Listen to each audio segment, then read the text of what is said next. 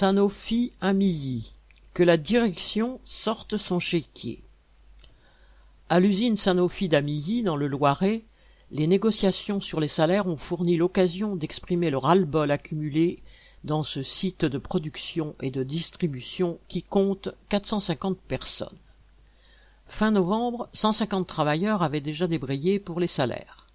Mardi 7 décembre, c'était à nouveau la grève. Un piquet de grève bien suivi était mis en place. Autour du brasero, les équipes de production trouvaient enfin le temps de discuter avec celles de la distribution. Le lendemain, la vidéo où l'on voyait un groupe de grévistes qui s'invitaient à la réunion de négociation en région parisienne passait de smartphone en smartphone. Lors de cette réunion, la direction générale s'était juste contentée d'ajouter 0,2% aux 0,8% qu'elle proposait auparavant, faisant dire à certains qu'elle ne connaissait que les virgules. Cette réunion, qui se terminait par le départ de la DRH sous les cris de Sors ton chéquier, entre guillemets, avait le mérite de bien réchauffer l'ambiance.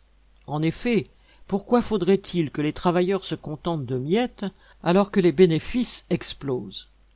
Tous les voyants sont au vert et les dirigeants promettent aux actionnaires 14% d'augmentation du bénéfice par action.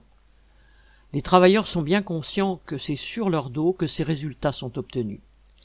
La direction est par exemple parvenue à faire doubler la production de paracétamol sans ajouter de personnel sur les lignes de production.